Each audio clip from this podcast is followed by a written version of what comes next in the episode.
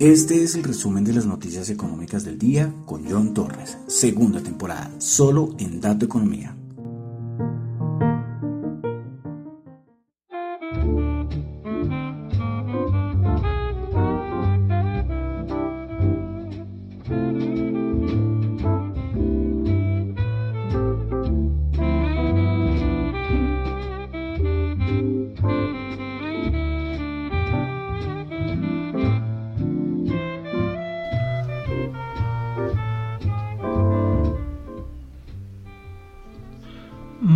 Buenas noches, son las 8.02 de la noche de hoy miércoles 18 de mayo del año 2022. Mi nombre es John Torres y este es el resumen de las noticias económicas de el día. Saludo, como siempre, los que me escuchan en vivo en la web en Radio Dato Economía o en la aplicación de Ceno Radio. Ahí está la emisora las 24 horas del día. Ahí lo buscan como Dato Economía o Radio Dato Economía y les va a aparecer 24 horas. Desde cualquier lugar del mundo pueden escuchar la emisora de Radio Dato Economía. Saludo también a los que me escuchan en el podcast, en Spotify. Muchas gracias. Apple Podcast. Eh, me sorprende es que porque bueno, en porcentaje del 100% como el 60% eh, se escucha en Spotify pero ha ido aumentando lo de Apple Podcast.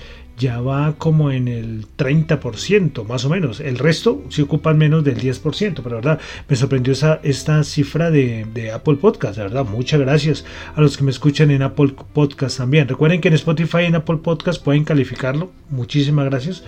Eh, es fácil calificarlo, ¿eh? de una a cinco estrellas, lo que quieran. Ahí sí, lo que quieran. Bueno, en Google Podcast también, muchísimas gracias a los que me escuchan allí. Y también saludo a los que me escuchan en Tita TV, la plataforma de streaming descentralizado. Bueno, entonces vamos a comenzar con el resumen de las noticias económicas del día, recordando como siempre que lo, yo no doy ninguna recomendación de inversión. Lo que yo digo acá son solamente opiniones personales con muchos errores, porque cometo errores muchísimas veces. Es imposible no cometer errores, además cuando estás en vivo y tienes que estar pendiente a un montón de cosas al mismo tiempo. Entonces es, como difícil, ¿no? Pero, pero entonces, de verdad, hay que tener cuidado ¿eh? a la hora de tomar decisiones de inversión. Eh, hagan ustedes sus propios análisis. Hagan ustedes sus propios análisis, que es lo más importante. Bueno, entonces vamos a comenzar con el resumen de las noticias económicas del el día.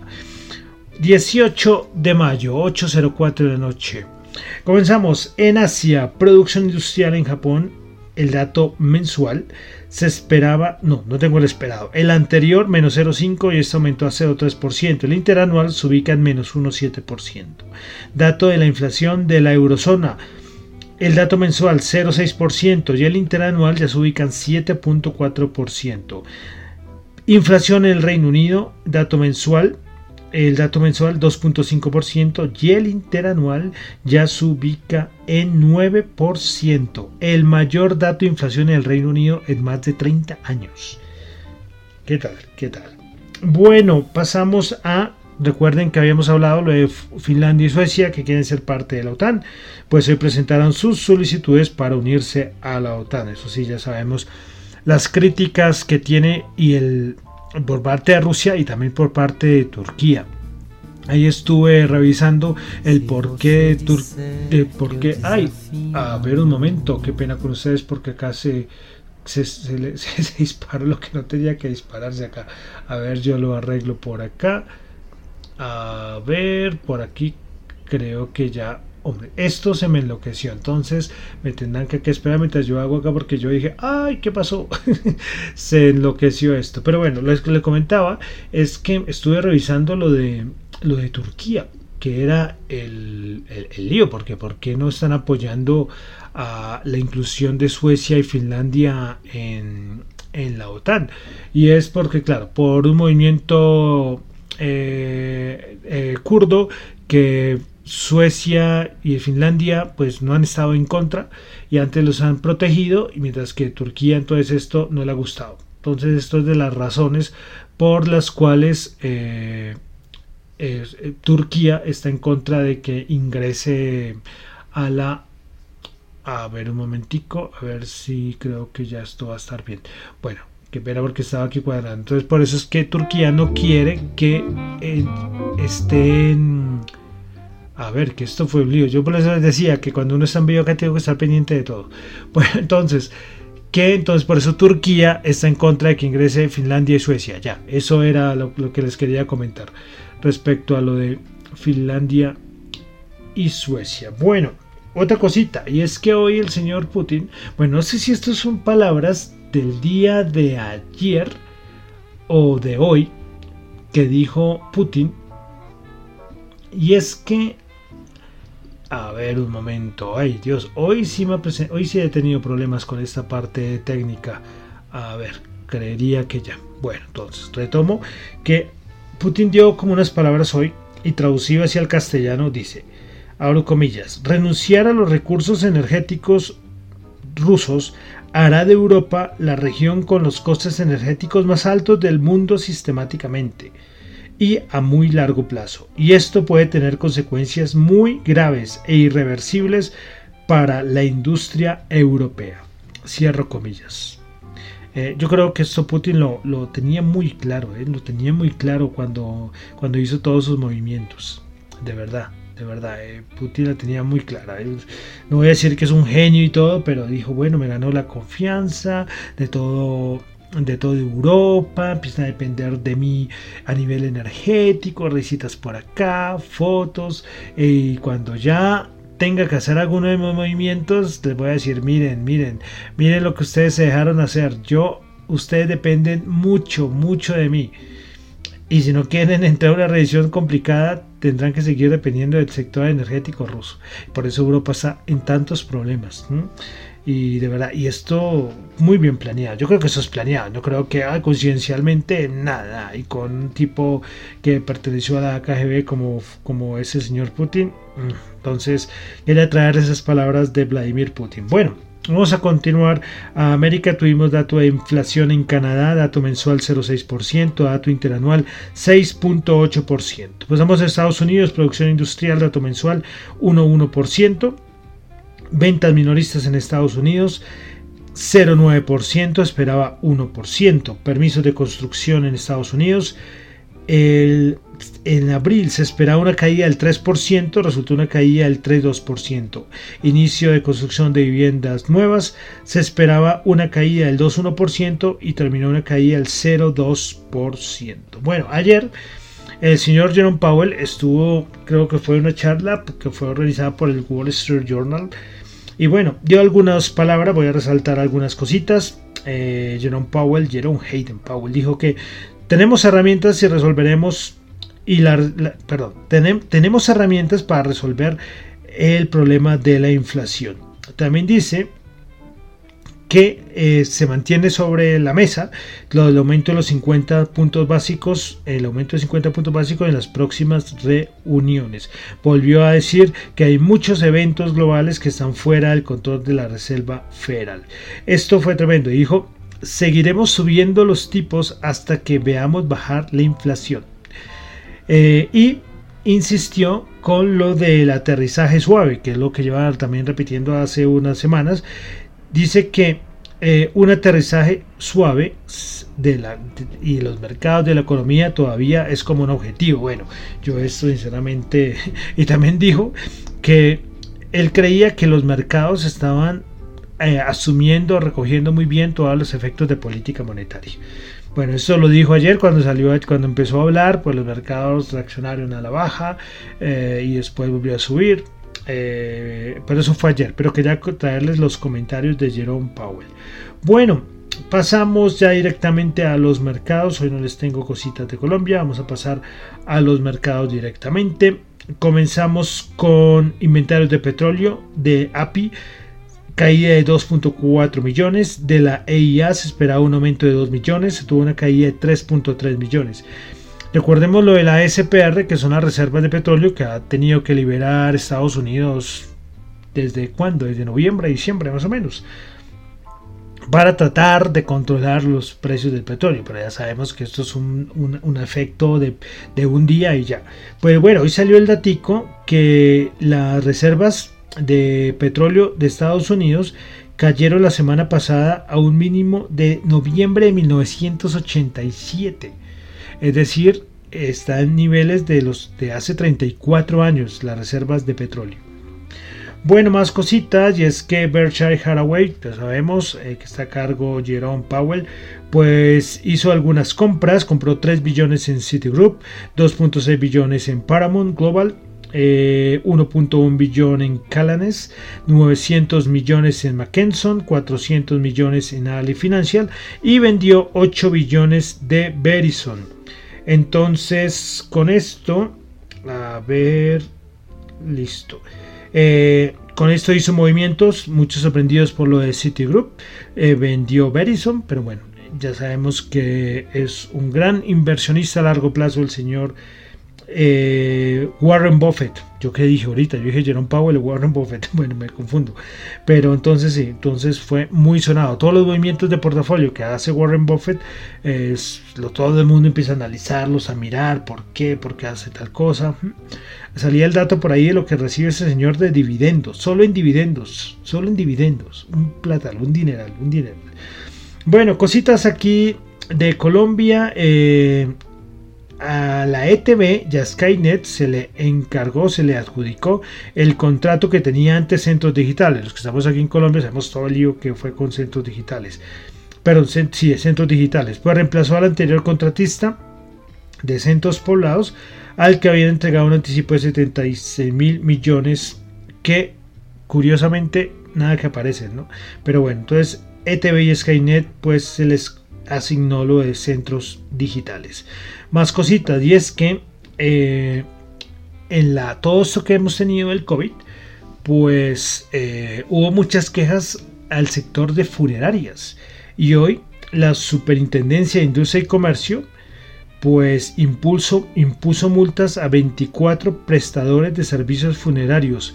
Eso es equivalente a 294 millones de pesos por infringir el régimen de protección al consumidor al encontrar que cometieron infracciones, de las cuales voy a resaltar algunas, no contestar requerimientos de información elevadas por la Superintendencia de Industria y Comercio, no suministrar a los consumidores información clara, oportuna y suficiente frente a las restricciones y limitaciones que se presentaron en la prestación de servicios con ocasión de la pandemia, en incurrir en, en publicidad engañosa, al ofertar a los consumidores sus servicios exequiales en una ciudad especial, cuando en realidad no contaban con oficinas abiertas al público ni tampoco con el plazo anunciado. Bueno, estas son en total como tres más de las infracciones que cometieron las funerarias en el momento más duro de, la pandemia, ¿no? Cuando, claro, en un momento así, claro, un momento tan complicado por una pandemia, pues algunas funerarias cometieron esas infracciones y pues la Superintendencia de Industria y Comercio las sancionó. Bueno, eh, otra cosita eh, respecto al Colcap y es que ahorita el 31 de mayo tendremos rebalanceo del MSCI Colcap.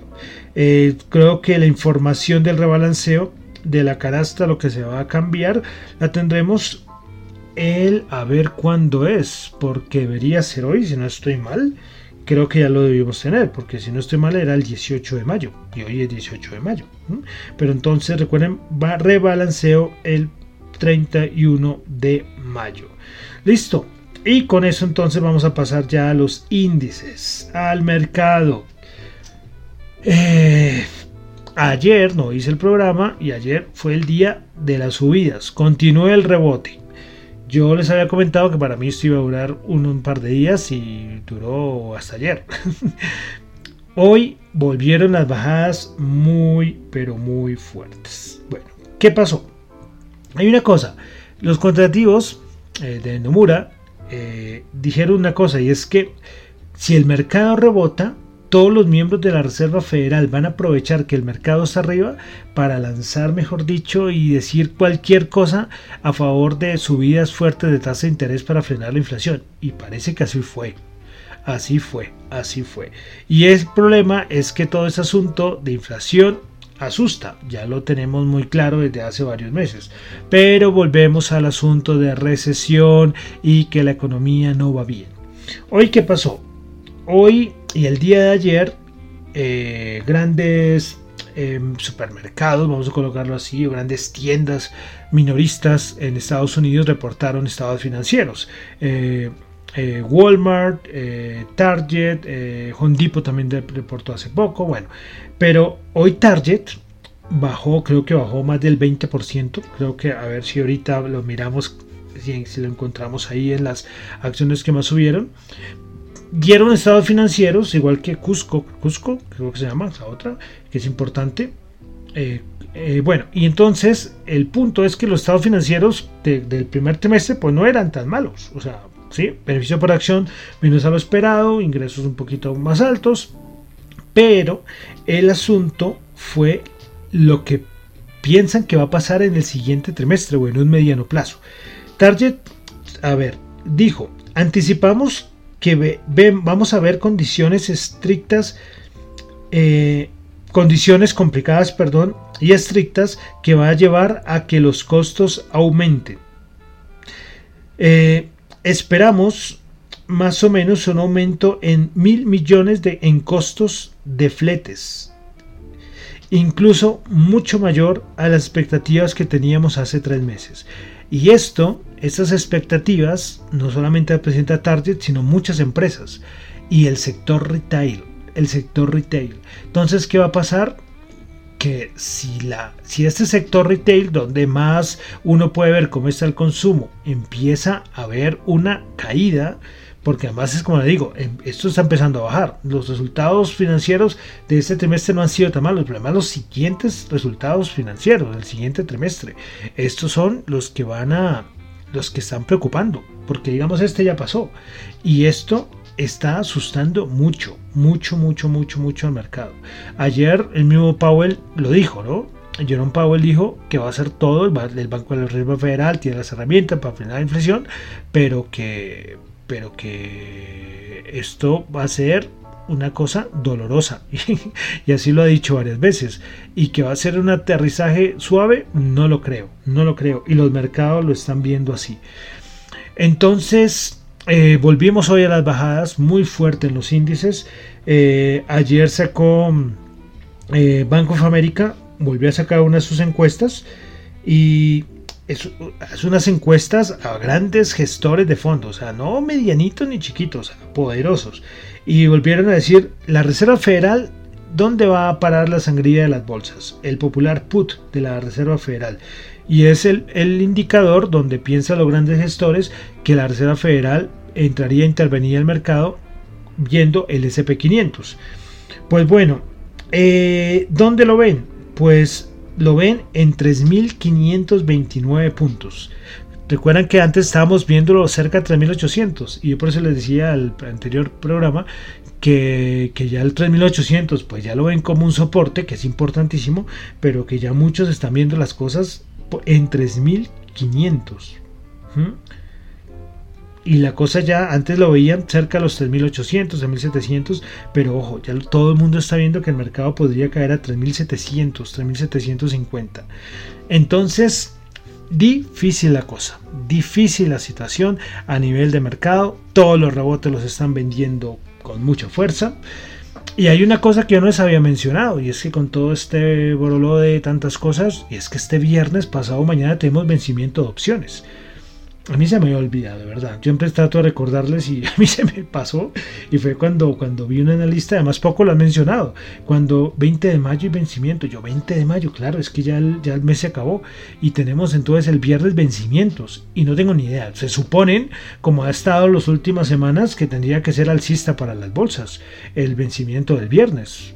Pero, pero cuando los mercados empiezan a comportarse de una manera rara ahí la cosa, pues no sé, no sé qué tan alcista vaya a ser. O sea, como les digo, por lógica, por funcionamiento interno del mercado, el vencimiento de opciones del viernes tendría que ser alcista para el viernes, ¿no? Ya después el lunes puede volver a caer con mucha fuerza. Pero esperaremos a ver cómo va, cómo va a cerrar el, viernes este vencimiento. Que como les digo, a mí se me había pasado. A mí se me había pasado totalmente. ¿Listo? Entonces vamos a entrar a los índices. Entonces ya tenemos put de la fe, put de la FED en 3.529 puntos. Es una encuesta que hace Banco of America y es un valor que lo han repetido ya mucha banca de inversión. Los 3.500 puntos. Ya los la época de los 3.800, como le digo, lo tendría que respetar, pero no sabemos cuándo va a irse esto más para abajo. Y por arriba, los 4.300 ya lo están viendo como el gran objetivo del año. los 4300, que pasarlos va a ser muy difícil. Antes los grandes objetivos eran 4300 puntos y 4130, 4140 puntos, pero ahora lo que se está viendo es que está formando una resistencia en los 4130 por ahí, pero ahora en los 4080, 4100. Entonces cada vez esta, esta gran resistencia por arriba la va bajando más. Entonces, ojito, ojito. Bueno, entonces vamos a comenzar con el VIX. El VIX. El VIX que hoy sí reaccionó. Hoy sí reaccionó. Pero lo que todo el mundo dice es con lo que está pasando en la bolsa, que el VIX está, hoy cerró en 30,96. Que esté en 30,96. Y, yo sigo con mi, con mi teoría. Mi teoría es que se rompen con fuerza los 3800 y el VIX tiene que irse a, a buscar los 40. A buscar los 40. Así de una veremos. A ver, esa es mi teoría y es mi opinión. Bueno, continuamos ahora con el dólar que seguimos revisándolo. El DXY bajó a 103,7.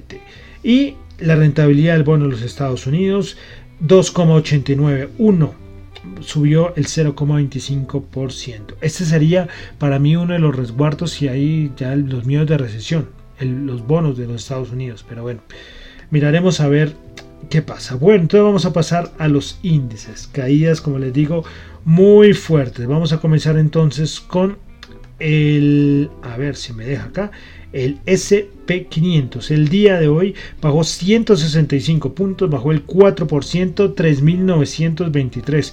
Tiene una pinta que se va a ir a buscar esos soportes del 3.850 pero no sabemos si lo hará mañana, no lo haremos con los vencimientos o si no ya tocará esperar hasta la otra semana. Bueno, entonces, principales ganadoras en el SP500. Bueno, principales ganadoras en el SP500. Imagínense que de 500 valores, ¿saben cuántos terminaron en verde? De 500, solamente 8. 8. Hoy estaban dando por ahí, no tengo el dato exacto, que es de las peores caídas desde el 2020.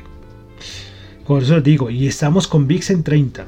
Preparémonos, si llegamos a se pierden los 3800 y con VIX por encima de 40, iremos a visitar los 3500, 3600 en nada, en, en pocos días, para no decir horas. Bueno, SP500, principales ganadoras, TJX subiendo el 7,1%, eh, subiendo el 1,3% y NRG subiendo el 1,2%. Principales perdedoras, Target, lo que les decía, la que más cayó, 24,9%, la peor caída, yo no me acuerdo, desde el 85 creo que es, caída tremenda. Dollar Tree también, otro minorista, bajando el 14,4%. Y Old Dominion bajando el 12,9%. Vamos ahora a pasar con el Dow Jones, que también caía horrible. Yo pensé que se iba a parar por en unos 900 puntos, pero cuando me puse a comparar con el SP500, yo dije, ay, ay, ay, esto puede ser tremendo. Y claro, bajó 1164 puntos, bajó el 3,5%, 31.490 puntos. Entonces vamos con los principales ganadoras y perdedoras en el Dow Jones. Principales ganadoras, ninguna, ni no hubo ganadoras, de los, todos los 30 valores terminaron en rojo. Eh, principales perdedoras en el Dow Jones tuvimos a Walgreens Boots menos 8,3%, Coca-Cola bajó el 6,9% y Walmart bajó el 6,7%.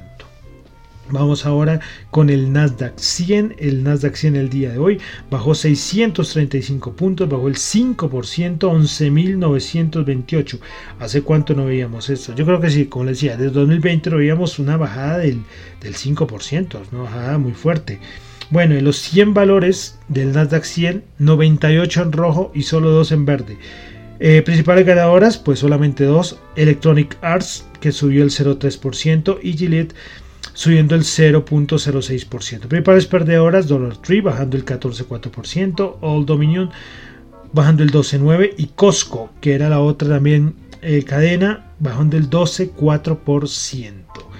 Bueno, vamos ahora con la Bolsa de Valores de Colombia. El Colca bajó 41 puntos, bajó el 2,7%, 1.465 puntos. Principales ganadoras, Grupo Sura Ordinaria, 3,1% y Banco Bogotá 1,3%. Fueron las dos únicas acciones en la Bolsa de Valores de Colombia que terminaron en verde. En rojo, Ecopetrol bajó el 6,2%. 6,2%. Ahí me da tristeza Ecopetrol, de verdad por asuntos políticos. Recordemos que ya en días, en pocos días aquí en Colombia, tenemos elecciones presidenciales y pues sabemos que dependerá mucho el, sector petrolero en Colombia de lo que pasa en las elecciones presidenciales por las propuestas que han hecho los candidatos, ¿no? Y tras del hecho hay por ahí tenemos ruido de eh, posible emisión de acciones. Entonces, el, o sea, el contexto para, para Ecopetrol es, pero horrible. O sea, un, una, un contexto, pero desastroso. Hoy me ponía a comparar rápidamente lo que fue eh, lo que es Repsol, esa petrolera española, frente a Ecopetrol, que han hecho este año. Y Repsol ha subido el 40%, mientras que Ecopetrol solamente el 7%. Y con el mega rally que está teniendo el petróleo. Entonces por eso digo que Qué lástima, ¿no? Ecopetrol y el peso que tiene el Colcap es gigante. Bueno, el que más bajó también, Empresa de Teléfonos de Bogotá bajando el 6% y Paz del Río bajando también el 6%. Bueno, vamos al web de commodities. El oro 1813 bajó un dólar la onza, el petróleo WTI 107 bajó 4.2 dólares el barril, Brent 109.2 bajó 3.6 dólares el barril. Dólar en Colombia para mañana 4.054 pesos, subió 21 pesitos. Y como siempre vamos a cerrar con las criptos. Eh, una cosita y es lo del diccionario cripto. Esto está en stand-by con tanta cosa. Eh, no he podido continuar porque no quiero que esto se haga muy largo. Claro, como hay tantas noticias, me ha tocado suspenderlo el diccionario cripto. Es que han salido noticias por todo lado, ¿no? Bueno, entonces, Bitcoin bajando el 5,2%, Ethereum bajando el 7,7%, BNB bajando el 5%, Ripple bajando el 6,9%, Cardano bajando el 11%, Solana bajando el 11%, Dogecoin bajando el 6,8%, Polkadot bajando el 13,8%. también las criptos bajando con mucha fuerza. Listo. Y entonces ya terminamos por el día de hoy el resumen de las noticias económicas del día despelote, ¿no? El mercado, recesión, inflación, aquí en Colombia elecciones presidenciales, bueno, uf, uf, eh, el COVID por ahí, que también empieza a aumentar un poquito los casos en varias regiones del mundo y también que ahora tenemos que la nueva viruela, bueno, o sea, mejor dicho, tenemos de todo, ¿no? Esto, a ver, de pronto el próximo programa les tengo un poco más de información de esta nueva viruela que está apareciendo en varios países, ya primeros casos, ¿no? Más cosas, no, por favor. Sí, ni siquiera vamos en el primer, todavía no he terminado el primer semestre del 2020, del 2022. Sí, Dios mío, qué añito, qué añito. Bueno, entonces termino por el día, el día de hoy el resumen de las noticias económicas de el día. Recuerden que lo que yo comento acá no es para nada ninguna recomendación de inversión, son solamente comentarios, opiniones personales, cometo errores como todos, eh, de verdad, me acepten mis disculpas cuando me cometo errores básicos en economía. Eh, sí, porque, porque es, es, difícil. A veces que, como les digo, ves que tengo que atender aquí la parte de la consola y de la, de la emisora y también tengo que atender otras cosas. Por ejemplo, hoy ustedes se dieron cuenta que se disparó esto, empezó a sonar música por allá de fondo. sí, pero bueno, ahí seguimos. Y otra cosita, eh, los NFTs se quedaron dos sin, sin regalar. Se quedaron dos, se quedaron dos, uno ya muy bien y los otros dos que vamos a hacer con los NFTs. Me va a tocar poner otra pregunta, a ver si se animan. O yo sé que ya las criptos murieron, pero al menos que, que lo usen o que lo tengan. Pero bueno, todavía no voy a decir, los que quieran, si hay alguien interesado en el podcast, el sí, el podcast, pero no el día, no el día ayer ni el de antier, sino el del sábado. Ahí al final ahí está, dicen la forma de ganarse los NFTs, ahí están, quedan dos, quedan dos. Bueno, si no, voy a dar otros días o no voy a lanzar otra pregunta porque quiero que se lo lleve, es un regalo, no hay nada que, es una cosa súper sencilla, pero bueno, ahí les aviso. Bueno, ahora sí terminamos el resumen de las noticias económicas, mi nombre es John Torres, me encuentran en Twitter en la cuenta arroba Chu, en la cuenta arroba datoeconomía, para asuntos de la emisora radiodatoeconomía arroba gmail.com y también en la cuenta de Twitter que es Dato Economía R. Esa es la cuenta de Twitter de la emisora. Y terminamos, seguimos con nuestro recorrido musical, seguimos, este si no para.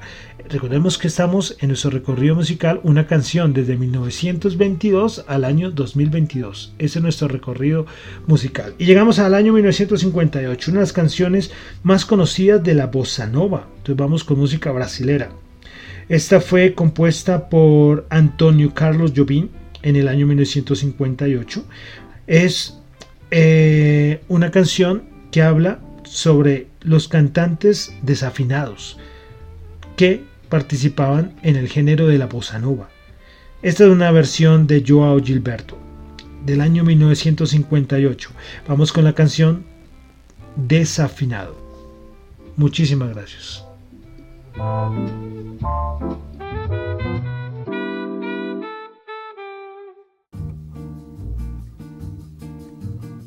Se você disser que eu desafino amor, saiba que isto em mim provoca imensa dor. Só privilegiados têm ouvido igual ao seu. Eu possuo apenas o que Deus me deu. Se você insiste em classificar meu comportamento diante musical, eu mesmo mentindo devo argumentar que isto é bossa nova, isto é muito natural o que você não sabe nem sequer pressente é que os desafinados também têm coração. Fotografei você na minha Rolleiflex. Revelou-se a sua enorme ingratidão. Poderá falar assim do meu amor. Ele é o maior que você pode encontrar, viu? Você com a sua música esqueceu o principal. Que no peito dos desafinados, no fundo do peito, bate calado. Peito dos desafinados também bate um coração.